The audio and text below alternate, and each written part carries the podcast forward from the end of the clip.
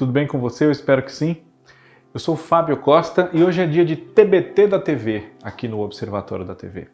Você que já é inscrito, já está habituado, né? Quinta-feira é dia do nosso TBT da TV e se você não é inscrito ainda, inscreva-se, né? Ative também as notificações, assim você não perde nenhum dos nossos conteúdos. Comente aqui temas que você quer para os próximos vídeos, né? É, compartilhe com a sua família, seus amigos, pessoas que você sabe que são aficionadas por TV, como nós também somos, tá bom? O nosso tema desta semana é uma novela da qual é, muita gente nunca viu uma cena em movimento, né? Já viu fotos, já viu, mas infelizmente como ela se perdeu nos incêndios sofridos aí na história da nossa televisão, nós não temos né, imagens em movimento até onde consta dessa novela. Eu estou falando de O Homem que Deve Morrer, uma novela de Janete Claire, que no dia 14 de junho completou 50 anos da sua estreia. Né? Ela estreou no dia 14 de junho de 1971 na TV Globo no horário das 8 da noite né? e foi exibida entre duas novelas de grande sucesso, novelas históricas, né? Irmãos Coragem e Selva de Pedra, né? Também da Jeanette Claire, as duas, né? E O Homem que Deve Morrer, infelizmente, foi ficando um pouco esquecida com o passar do tempo, justamente por não ser, digamos assim, cultuada, né? com reprises, enfim, né? não há como fazer isso, até onde se sabe. O Homem que Deve Morrer reaproveitou boa parte do elenco de Irmãos Coragem, né? E além de ser da mesma autora, ela era também dirigida pelos mesmos diretores de Irmãos Coragem, Daniel Filho e Milton Gonçalves. Né? E é uma das novelas mais longas da história da TV Globo, com 258 capítulos exibidos entre junho de 1971 e abril de 1972. Que história conta essa novela. Né? Uh, a ação da novela se concentra numa cidade de Santa Catarina chamada Porto Azul. Né? 30 anos atrás, mais ou menos, houve um incidente muito estranho. Né? Uma grande luz que veio do céu, enfim, né? surgiu na região ali de Porto Azul. Três crianças viram essa luz e um pescador, né? o mestre Jonas, interpretado pelo Gilberto Martinho. E é, depois desse incidente que ficou conhecido em Porto Azul como a Noite da Grande Luz, uma jovem adolescente de 14 a 15 anos apareceu grávida e ela era virgem. Né? Tinha um namoradinho e tal, mas ela, ela ainda era virgem. A Orjana, que é o papel da Neuza Amaral, né? E ela concebeu um filho, ela engravidou, né?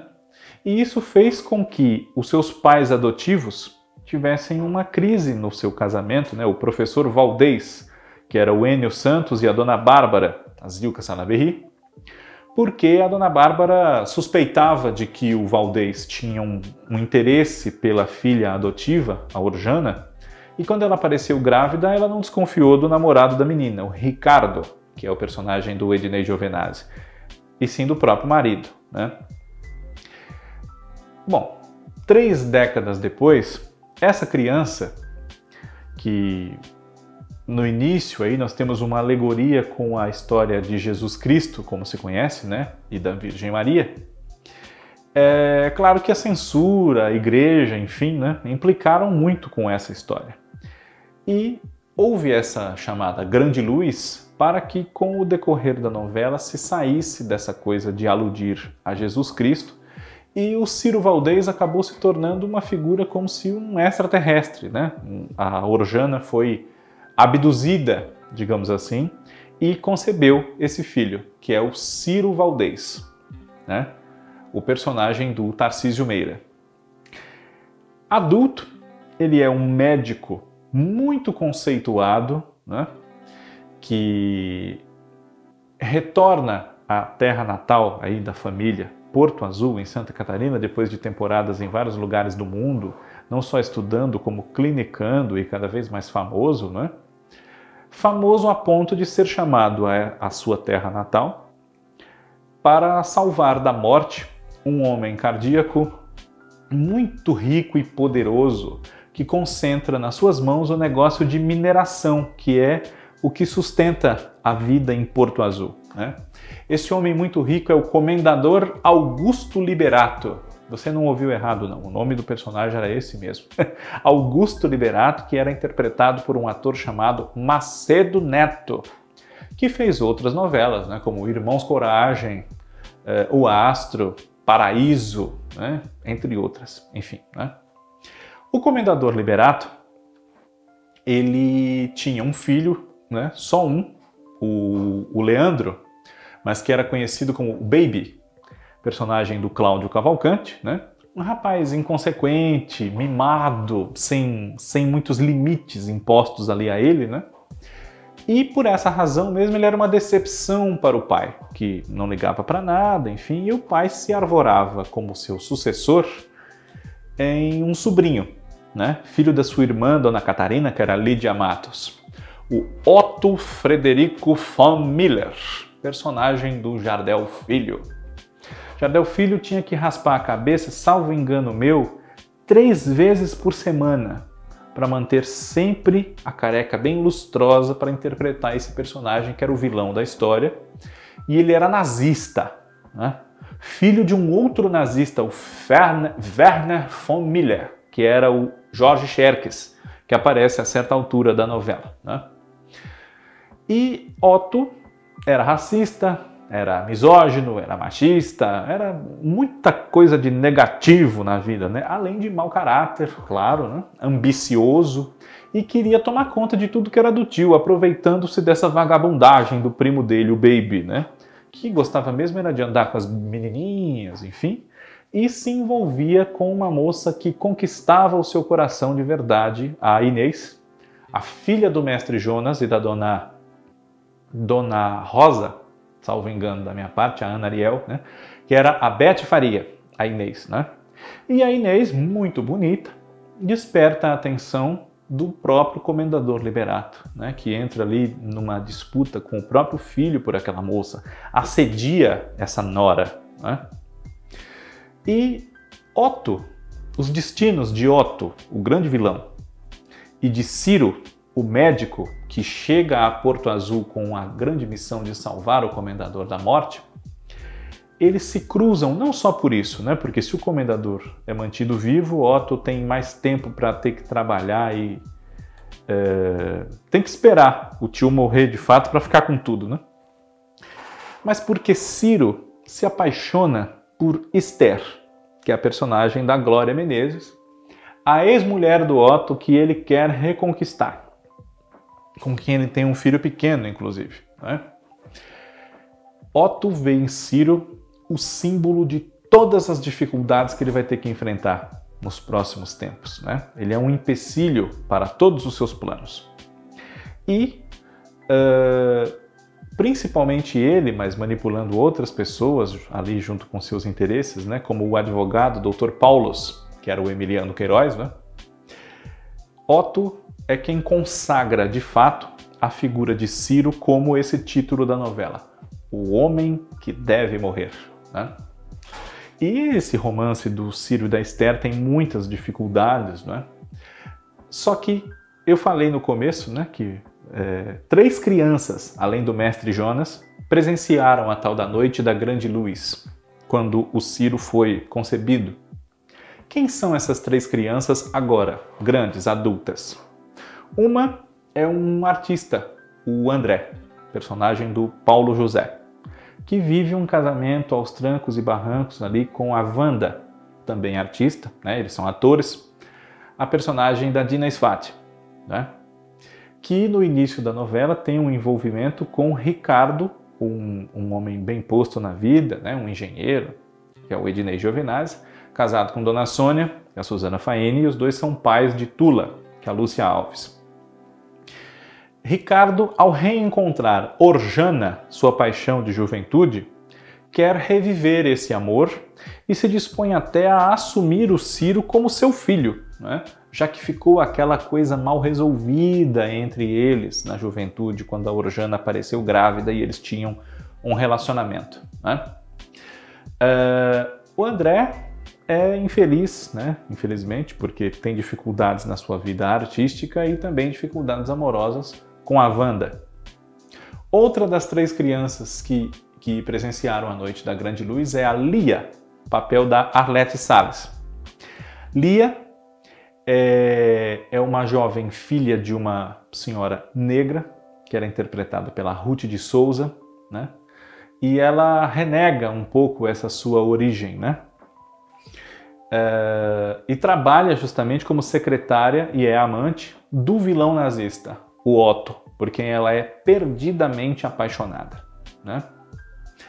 É, e também a terceira criança é o Lucas, chamado de Lucas Pé na Cova, interpretado pelo Antônio Pitanga. Né? Lucas trabalha na mineração, né? trabalha com os outros mineradores nas empresas, aí nos negócios da família Liberato, né? e teve, teve, como todos tiveram, né, a vida marcada por aquele incidente que Porto Azul comenta até hoje. Essa novela como eu disse, conservou muitos nomes do elenco de Irmãos Coragem. Muitos dos que eu citei até aqui, inclusive, né? Só que, justamente para que eles se diferenciassem no seu visual, além do estilo dos personagens, que variava, né? Juca Cipó, de Emiliano Queiroz em Irmãos Coragem, nada tinha a ver com o Dr. Paulos, ou Pedro Barros, de Irmãos Coragem, que era um grande vilão, né? nada tinha a ver com a figura serena, tranquila e conselheira do mestre Jonas, né? os dois papéis do Gilberto Martinho. Ciro Valdez era o herói da novela, como João Coragem era o herói de Irmãos Coragem, mas são personagens com diferenças entre eles, né? Para o Tarcísio Meira fazer, enfim. Mas mesmo que a televisão fosse em branco e preto, houve uma preocupação de diferenciar o visual dos atores de uma novela para outra. Então Tarcísio Meira tinha um cabelo mais comprido e tinha barba e bigode. Glória Menezes usava um cabelo diferente dos cabelos que as suas personagens usavam em Irmãos Coragem e por aí vai. Né? Macedo Neto, que era o padre em Irmãos Coragem, apareceu em Homem que Deve Morrer muito requintado, com belas roupas de bom corte, né? já que ele era o milionário da história, né? e é, nem só de luta contra racismo, opressão, violência né? e as atitudes nazistas do Otto, vivia o Ciro, claro. Né? Ele era visto em parte como um ET, em parte como uma divindade e com muito respeito de toda forma pelas suas habilidades médicas. Né? Ele salva a vida do comendador Liberato. Mas o ponto que faz com que Otto tenha muito ódio dele mesmo não é só impedir a morte do comendador e nem disputar o coração da Esther com ele, e sim o fato de que Otto, embora não muito velho, né, um homem de meia idade, ele tinha problemas cardíacos. E Ciro faz nele um transplante de coração. Até aí tudo bem. Só que o transplante de coração que Ciro faz em Otto, o coração que ele transplanta em Otto, é do Pedrão, o Valdir Onofre, que é um rapaz negro, né? um operário também da mineração, que tem um problema, morre, e o coração dele vai parar no peito de um nazista, o Otto.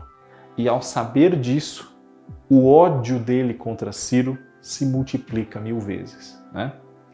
É um dos pontos que disparam a trama dessa novela, em cujo elenco figuraram ainda Zeni Pereira, Leia Garcia, Paulo Araújo, Arnaldo Vaz, Ivan Cândido como José Godoy, um repórter que cavucava ali os, os, meandros da história do homem que deve morrer, né, do Dr. Ciro Valdez. Né? Uh, Ida Gomes e Carlos Eduardo Dolabella fazendo um casal, a Júlia e o Cesário. Né? Cesário era um tipo meio de mau caráter, que queria se dar bem na vida também, e enxergou na Júlia, que era amiga e secretária da Esther, uma boa presa para ele subir na vida né, e entrar no dinheiro da mulher. Tentou matá-la, inclusive, não conseguiu, né? enfim. Essa, Tânia Scher também fez essa novela, Dari Reis, Miriam Pires, né? Álvaro Aguiar. É uma novela que, lamentavelmente, a gente não vai poder mais ver. Né? E fez sucesso na época. Apesar dos problemas com censura, que eram muito comuns, né? a censura estava cada vez mais pegando no pé da televisão naquele momento. Né? E, infelizmente, ela acabou também um pouco sufocada pelos grandes êxitos lembrados até hoje de Irmãos Coragem e Selva de Pedra. Mas O Homem que Deve Morrer mereceria é, uma nova visita, um remake, quem sabe, né? uma novela desenvolvida em outras bases, por que não, né? E Janete Claire, que é a autora dessa e de tantas outras histórias marcantes, ela merece que essas histórias não morram. Né? Várias delas a gente tem conseguido é, se reencontrar com elas, né? em reprises ou em novas versões.